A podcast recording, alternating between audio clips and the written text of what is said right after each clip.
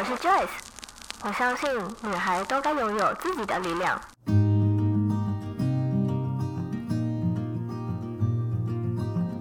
分享，让我们彼此之间不再疏远。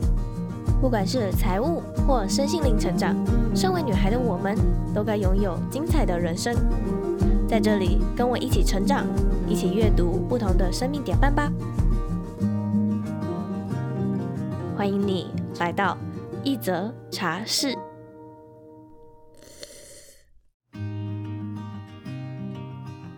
不知道小时候的你，是否也曾有过主播梦或广播主持人的梦想呢？每每只要看到电视上的主播可以临危不乱的播报新闻，或突然接收到插播新闻及时报道，都觉得非常厉害。而今天我们邀请了你的镜头教练洪婉倩 Ann 来跟我们分享她之前在当主播时披荆斩棘的精彩故事。故事开始之前，我要先为这则故事下一段注解。每一段看似辛苦，痛苦的过程都会成为未来滋养我们能力与实力的养分。准备好了吗？我们就先从婉倩为什么会进到新闻系开始说起吧。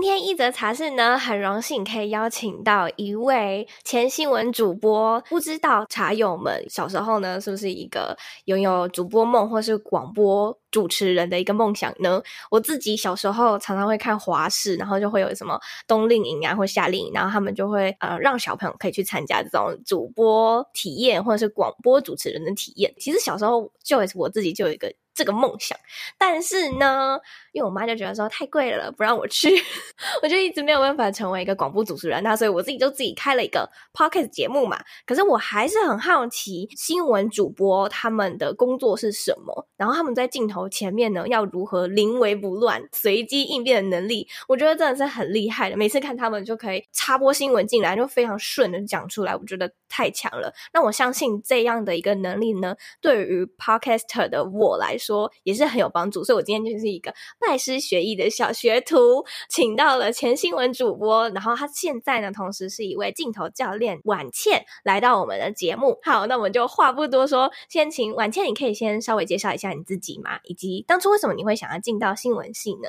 好，Hello，大家好，Hello Joyce，呃，我是婉倩，那可以叫我 Ann，曾经是电视台的新闻主播。那当然，我并不是一开始就是当主播的，我是从记者开始，后来担任主播，最后呢，开始到了网络新媒体。再到现在的就是呃自己经营自媒体，以及当一名镜头教练，教大家如何面对镜头表达。所以你可以把它想象成，比如说是教人家 TED Talk 的演讲技巧，但我是在教大家面对镜头的这种呃演讲啊、表达、说服等等相关的一些技巧。我自己本身非常需要这个技巧，因为我没有办法面对镜头，不论是。拍 YouTube，或者是我去拍照，就大家也知道我我有自己的茶叶的产品嘛。然后我那一天呢，拍茶叶产品之外，我也要顺便拍我自己的形象照。然后我只要眼神就是对到那一颗远远的东西的时候，我就瞬间僵掉。然后我的 摄影师就说：“哦，好，很干，我们先看旁边哈。”我就如果全部撤场，只剩下我跟镜头的话，哦、我 OK。哇，这个我要跟你学喽。可以，可以，可以。我很想知道婉倩，你一开始为什么会想要进到新闻系？是你本身就对新闻很有热忱，然后想要像我刚刚前面说的，想要成为一位记者吗？在你一开始跟我聊到这件事情的时候，我有想过这个到底答案是什么？嗯、其实有点模糊了。我觉得对于小时候的记忆都很模糊，但是我大概可以知道说，其实我从前到现在就是一个喜欢等于是说故事的人。那这个说故事不一定是说自己的故事，它是说别人的故事嘛？因为你新闻就是去啊、嗯哦、了解一下到底发生什么事。OK，我把它写成稿子，写成新闻，然后告诉大家说哦那边发生了什么事情。对，所以我是一个喜欢这样子去说别人故事表达的人。我想很多女生应该有很高的比例，大家都有主播梦。所以我那时候想说，OK，第一件事情当然是跟这个有相关的，没有主播系嘛，但是有当记者相关，就是新闻系或是大众传播系，通常就是这两个之一。就因为我真的很好奇，主播到底是做什么样的职业嘛，所以想问婉倩说，你后来成为非凡的主播之后啊，你是如何去训练，像是语言表达能力呀、啊，然后还有新闻现场的那个临场反应，那还有组织架构能力呀、啊，以及最重要是我们要面对 全国有在看电视的观众朋友们，这种面对镜头的能力呢？我觉得这问题很有趣，然后我也愿意花一点点时间跟大家分享一下，就是到底是是怎么坐上主播台的。我这样说不代表说，哎，我今我现在要立刻从我一般，然后我立刻就要跟主播一样的这种技能，嗯、因为。我过去也是从很菜、很菜、很菜、很菜的时候，慢慢一路往上的。所以最一开始是先当记者，我们有个术语叫做过音，就是把记者的声音配音配到这个新闻的画面里头。但是在过音之前呢，我们当然就是采访能力这些都一定要具备。一开始是都要每天先录几个版本。让主管审核通过，你才可以正式用你的声音在前面。所以一开始我是菜鸟的时候，我的新闻都是别的前辈帮我配音的。为什么？你自己不能配吗？不行，大家可以仔细去听哦。其实你一听，如果那个人是记者，你听他讲话，你就觉得他跟别人不一样。可是你也说不出个哪里不一样。然后另外一个，你会觉得，哎，好像记者都是那个样，就是他们讲话都是啪啪啪啪啪。因为我们讲话不能够太拖泥带水，尾音也不能这样拉的很长很慵懒，而是要记者很晚先报道。一开始我们不懂的时候，包含我的声音没有力道，太轻柔了。所以就是每一次做，每一次被调整，一直被打枪，然后终于通过，这样，这是第一关。你光是声音要很利落，然后有专业感，也说不上来哦。就是主管也不会跟你说你这里要怎么调，没有，就是不断的，他会跟你说就是不够专业的感觉，请给我专业的感觉。对对对对对对，然后就专业的感觉，一直撞墙，然后找到这个方式，这是第一关，嗯、终于可以在自己的新闻里面配自己的音了。好，在第二关呢，就是我要开始在镜头前出现，因为前面的新闻就是只有我的声音嘛。第二关就开始我的人脸要出现在镜头，这叫做 stand，就是嗯呃站起来那个英文的 stand。只是它这个术语是代表说，你平常看到很多，尤其是社会新闻，他们会跑到现场。我们来实测一下，从这里走到那里要多久，然后就拿个码表在前面走，有没有？然后快着，对对对。对这种在镜头前实际有人在前面示意的画面，这种叫做 stand。这个的话是要在采访现场你就要先做好的。可是呢，通常我们回来的新闻稿都是要主管审核的，他就说你这个写的好或不好，哪里要改，要加什么东西。可是你在事前当下你已经拍摄好了，嗯、你是不是也不可能后置再剪辑？对啊，前期就是录一堆，然后回来被打枪打枪，不行不行不行，然后所以你稿子要全部重写。直到有一天主管说 OK，他觉得你在面对镜头的表达能力，因为他不是 live 嘛，他是录制好的，然后他也是短短的，因为你不可能整个新闻都是有人在前面讲话，所以可能大概只有十秒吧。就从这里先去看你这个人的镜头前表达如何。这一关过了之后呢，开始就是呃你在做新闻或是做这个 stand 的时候，主管对你已经有一定的信任度了。好，再来是到呃主持，那时候是主持，还不是真的是播报，因为播报到主播台，它是真的是一个相对神圣。神圣的一个职位，然后 金字塔的顶端这样，你可能现在已经到了金字塔的第二层这样。对，那时候就是开始有一个嗯新闻时段里面的一小节的呃访谈的内容。那时候因为开始我们是财经台嘛，那那时候整个金融市场还蛮火热的，所以呃主管就说，那我们要开辟一个小单元，让一些可能还没当上主播的人先去历练，那也借此看一下他的。上镜头时间就更长了，因为刚刚不是只有十到十五秒吗？对，接下来拓扩充，哎，还不错，有到十分钟。但那十分钟又考验着，就算问的很烂的题目，你还是会被录进去的那一种。所以不是你刚刚说的，就算你问的很烂，你还是不会录进去的那个，不一样。不是，不是，不是，不是。Oh、所以我怎么提问，主管会看，对不对？对方回答完，我怎么回答，主管也会看。所以 压力好大，这十分钟，这个真的压力蛮大的。所以我通常我在啃菜前面出席，我都录到一个小时，然后把它浓缩成十分钟。所以这个是可以剪的。可以可以可以，但是也是要我们自己去跟摄影师、剪接师沟通这样子。嗯嗯，所以这又是另外一关，因为你整个是呃，这还攸关着你的架势，你在问题目的时候，你题目 OK，可是你那个问出来感觉有没有气势？主管也会看 气势到底是什么？气势跟气场这两个东西，我觉得好难，是要由内散发出来的。这个，这我们要怎么培养？我就是很难呢、欸。这个真的就是只能帮自己壮胆，然后多试看看，就不要害怕，一路试错来的。我相信，我从现在你一开始的那个没有办法自己配音，然后到现在，好，我们已经进到了十分钟，你的有你的画面，这一段完全已经非常遍体鳞伤。我我可以用这四个字来形容你吗？可以，可以。我那时候每一次有新的挑战的时候，我都当然也会很多的怀疑，想说，嗯，我我真的可以吗？然后可能旁人就会说，哎，你主管都不怕你怎么样了，你干嘛还有什么好怀疑你自己？然后想想，嗯，好像也是诶，他都不怕我，嗯、我出包了，所以硬着头皮继续做下去。接下来到棚内还没棚内之前呢，还有一个叫到气象局连线的记者。你知道我们是财经台，所以我们通常一到五就是播那个台湾的股市有开盘嘛。可是呢，你知道吗？当台风天来的时候，当全台湾停班停课的时候，也就是说、嗯、股市是没有开市的，哎，对，就没有开盘的。然后呢，怎么办？我们没有东西可以播啊，所以这个时候主管就会说：“好，那我们要去气象局连线。那那里就会有一个很大很大的那种荧幕，就很像是我们去新义区或者百货公司，他们外面都有那种电视墙的那种那么大。嗯嗯嗯。然后只有一个，还有另外小的，但是大部分都是一个大的。然后你去到现场，真的是会被那个气势给吓到，因为是一排摄影机全部对准那个大荧幕。然后呢，因为每个人都要连线。”所以大家是各个气象主播或记者排队的，那我是很菜嘛，我平常不是跑气象的啊，但是你知道有这个机会，你当然要好好的把握嘛。所以到了现场之后，你要先跟前辈们乔时间，说啊，不好意思，我们待会要连头条新闻是几点几分？那你们待会是什么？那互相乔。好，这节让你先播，下一节让我先播。你还要有一个很像是我们键盘旁边那个数字键哦，就是那个小小的键盘拿在手上。然后呢，因为气象局不是还会有什么呃卫星云图、累积雨量图什么相关的图，对不对？好，你光是第一个，你前一天要先做功课，到底那个图是代表什么东西嘛？好，第二个，你当天要熟记你的号码。因为你才知道说好，我们现在告诉大家整个台风现在所在的位置嘛，以及它未来的可能动向会怎么跑。嗯、好，接下来我们来看一下全台湾目前整个累积雨量是集中在比如说东半部。好，那你就要切换那个雨量图。嗯、有时候你按错，你要怎么样转？可是那个是 live 哦，live 连线哦，所以你就是硬着头皮继续讲，然后其实内心很差。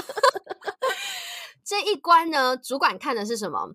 他看的是你的临场反应，这个就很重临场反应，因为刚刚那个都是可以后置剪接的嘛。如果你吃螺丝可以剪掉，可那就是 live 了。然后还考验着你的切错荧幕、切错键盘的时候 该怎么办？这可能是主管意料之外。然后就哎，嗯，好，我来看看你现在 你会怎么接。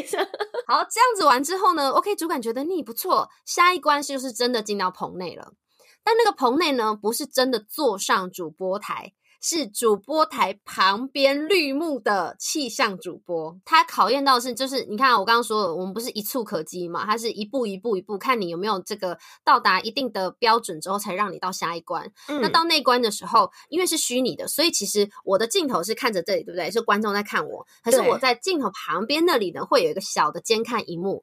它是合成出来的画面，嗯、所以呢，你们看，有时候气象主播他在手在比后面的时候，他的眼睛是看旁边的。对，那看旁边是指说他他就是在看自己拍出来画面，所以这考验了什么？我记得我我第一次的时候，我快笑死了。我我就说，因为你台湾就是那么大嘛，那你你你如果一紧张，弧度太大了。对对对，我说哦，我们来看一下那个西半部的民众呢，要特别，然后结果我指到东半部，就或者是说北部，就是反正就是会有一些你知道吗？不小心。指错的地方，所以考验着你不小心讲错，或者是吃螺丝，你有没有办法处变不惊的立刻讲过去？这样 OK，所以这也就是一个难得的机会，主管或是老板会去看一下这个人的表现怎么样，才会到后来我们有一个台内的甄选。平常我们是不可能可以坐上主播台，就算是下了班，你不可能说，哎、欸，借我坐一下，不可能，这就是太白目了。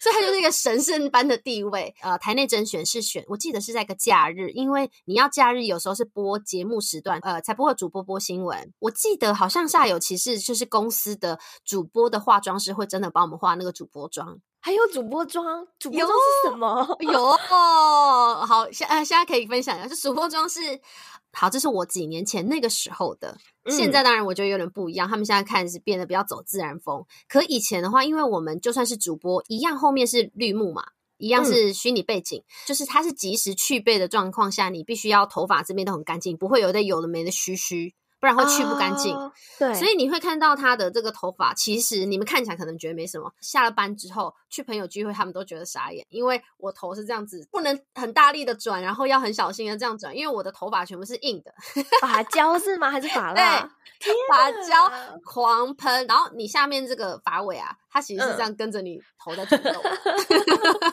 你的妆也很浓，你的假睫毛一定要贴，因为棚内的灯光是更强的。所以打下去，如果你的妆是没有立体、没有轮廓的话，看起来就很平。我那时候顶着主播妆下班之后去同学聚会，我都有点不好意思。这你刚刚是从哪里过来的？就是很浓、很浓、很浓。但是也因为画了，你就发现哇，原来大家想象中的上相这件事情，它是有很多的集合的，包含你的妆、嗯、你的发。当然，我们不一定平常要像主播这么夸张，嗯，嗯嗯。但是妆发是一定要有的，你的头发不能够。很凌乱，又或者是说你的不能完全很素都不化妆，你至少要有口红、有气色，还有你现场的这个背景跟灯光，你光打到，因为棚内就是光都是很美的嘛，光打下去，哇，整个人肤质好的不得了，呃，这些都是额外可以帮助的，但是还是在于你上了主播台之后，你会不会被这个现场的环境跟那个感觉给吓到？就是你有没有办法拿出那个酷帅？嗯，那我方便问一下，就是从你。最初最菜菜菜菜鸟，然后到你真正走上站上主播台，你这样花了多久时间？好像一年多，那一年很快耶。但是你就想，我们每天的是非常高压，然后高节奏，我们的一天可能是一般上班族的三天吧。我觉得那个高强度真的太累了。最早期的时候，我们是只有几台采访车，所以我们平常有时候还要叫计程车。无论如何，我只要上车，我就秒睡着。我 我摄影记者都傻眼，因为真的太 累了。我讲了这么多，跟大家分享说我整个一路上怎么走上主播的目的呢？是希望大家可以意识到说，OK，这个都是呃，你需要先做了，你才会学习的。很多时候，它不是说哦，我告诉你一个宝典是可以参考，但是跟实战又是另外一回事。没有错，没有错，所以我才会叫做自己定位为镜头教练。他是一个教练，陪伴大家的角色，一步一步的，我就会知道说，OK，你现在在呃整个面对镜头这件事情上的第几阶段？如果最初期的时候，我绝对不会跟你讲很很进阶的。可是我知道，如果说你已经录了一百集。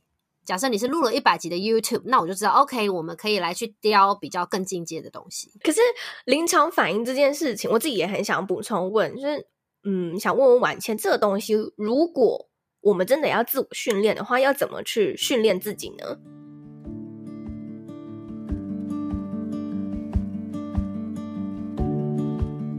大家好，我是你的镜头教练洪婉倩。And 我的第一堂唯一聚焦面对镜头表达的课程，在好学校线上课程平台上线喽。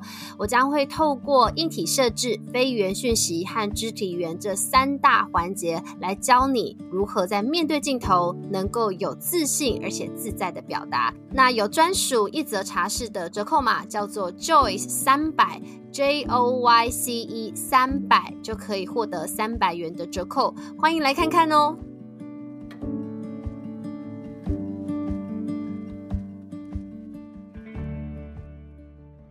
可是临场反应这件事情，我自己也很想补充问，就是嗯，想问问婉倩，这个东西如果我们真的要自我训练的话，要怎么去训练自己呢？我觉得第一件事情，有时候我们临场反应反应不过来。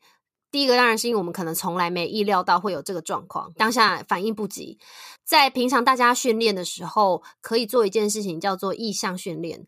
就很多运动员、嗯、他们在上场前的那些训练，其实很多都跟意向训练有关。闭上眼睛，然后把你待会要做的事情，比如说你要去上台简报，好了，是跟大主管或是大老板。真的很很正式，很紧张。那你很怕说，待会他问你的问题，你你回答不出来就糗了，对吧？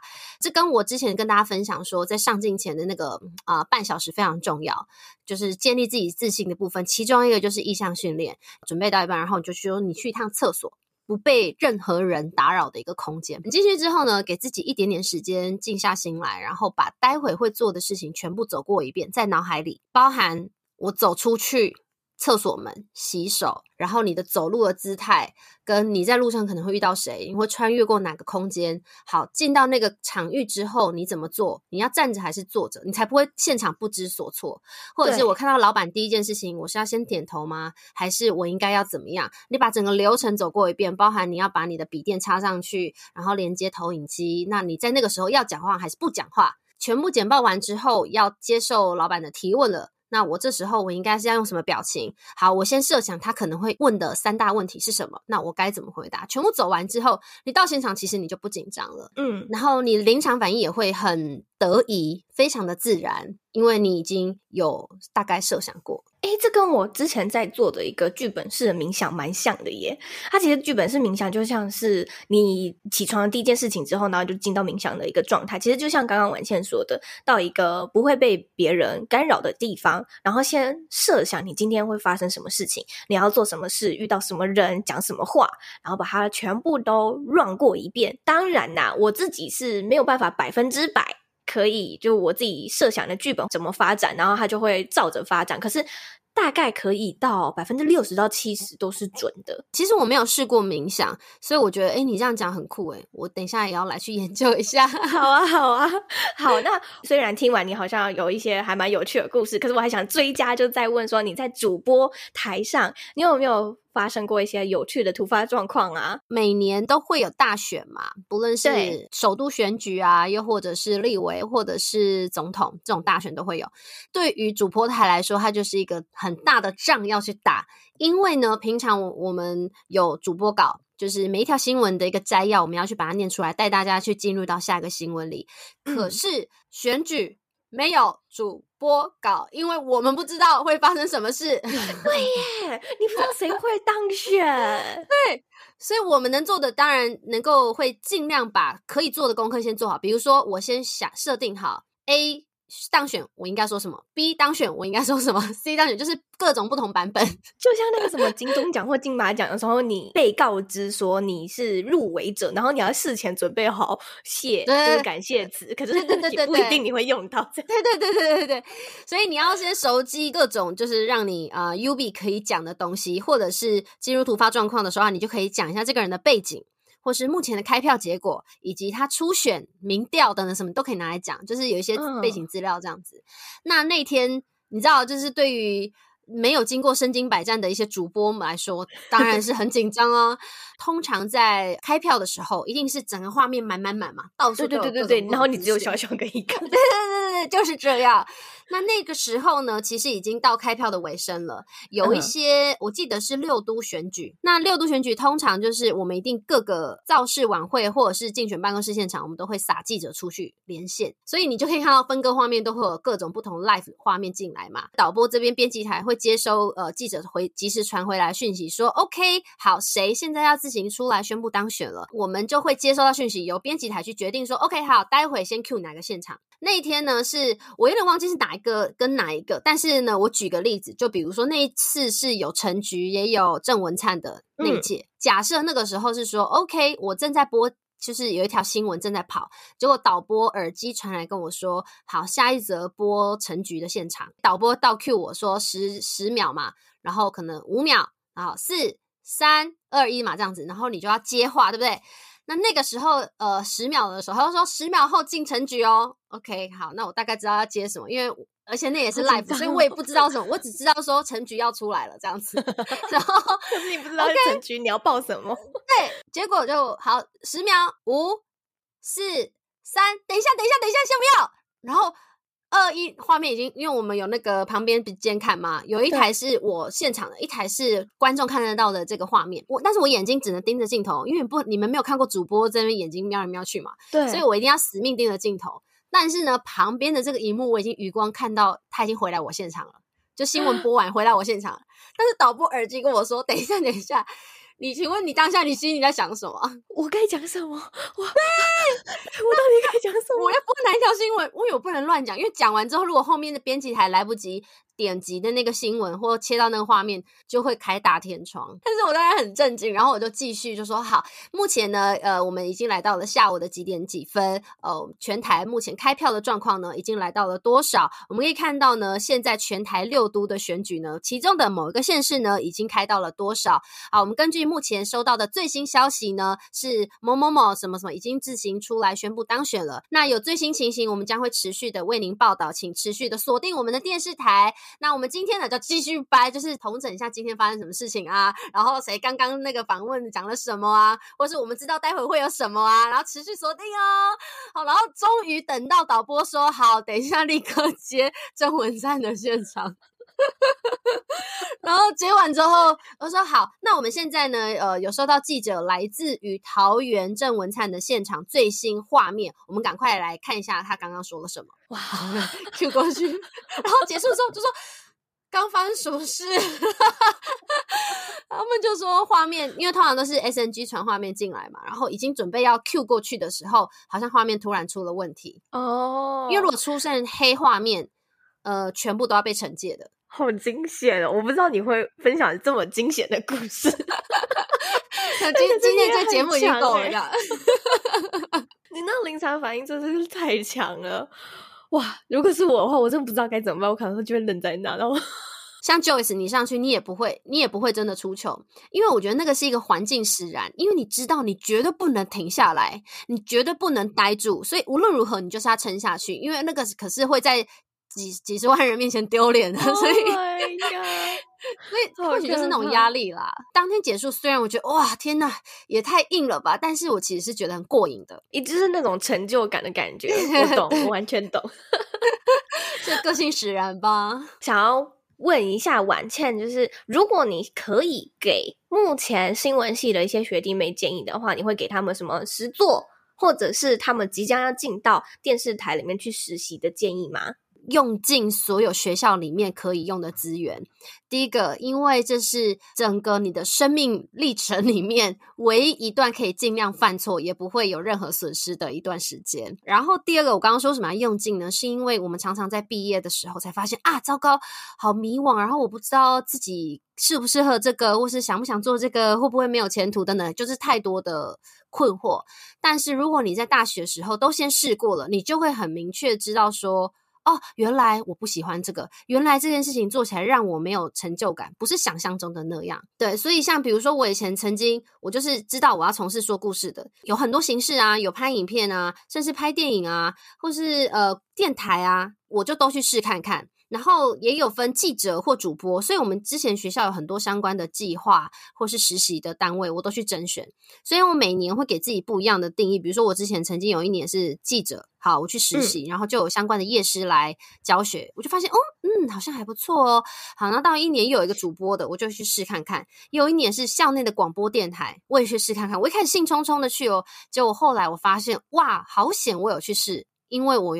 广播电台，我后来发现好像不是自己那么享受，也因为这样，我一毕业的时候我就不用去想说，啊，那我是不是要投履历到广播电台？因为我在校内我已经知道了，你就少走了很多你去 try 的一些路。像之前我还在打工的时候，我其实打工。我好像高中的时候就出来打工了，然后我每一年都换工作。呃，我家人就觉得说，你为什么每一年都在换工作？他们就是觉得说我是不是定性不够？可是我会觉得说啊，我在这边我已经学完了一个东西了，我学完了我就要走了啊。我的想法是这样，可是他们的想法是，你就是要在一间公司，然后就一直做做做做做到这个时候，no no no no no，现在不是这样想的。所以也也像是刚刚婉倩说的，如果你今天没有办法像婉倩说的，在大学的时候就已经知道你自己想要做什么的话，你出社会，你一样也可以进到一间你好像想要尝试的公司，但是你要给你自己一个时间点，你什么时候学到什么阶段之后，你就要走了。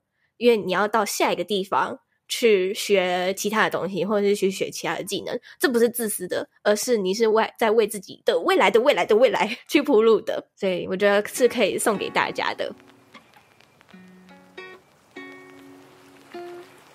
今天的故事内容实在是太精彩了，所以我就直接把这一集切成上下两集啦。那上集呢，婉倩和我们分享了很多她之前在主播电视台工作的有趣故事，以及她披荆斩棘，终于走到了主播金字塔顶端这个位置上。但她却在终于好像得到了她自己想要的目标之后，转身离开了电视台，进到了新媒体关键评论网。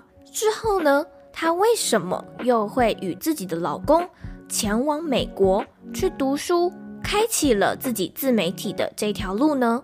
在我们的下集内容，婉倩将会跟我们持续分享她的心路历程，也会和我们分享如何成为一位专业的主持人，以及怎么找到自己专属的主持风格。最后，婉倩也会和我们分享她个人比较内心层面的故事分享。精彩的内容就在明天的一则茶室播出哦。最后，最后，别忘了婉倩的最新线上课程《后疫情时代镜头表达力》即将在一月十九号结束募资，现在就可以点击下方资讯栏的链接，进到课程页面去观看课程内容，或是也可以直接输入 Joyce 的折扣码 J O Y C E 三百。全部都是小写，就可以享有三百元的优惠哦。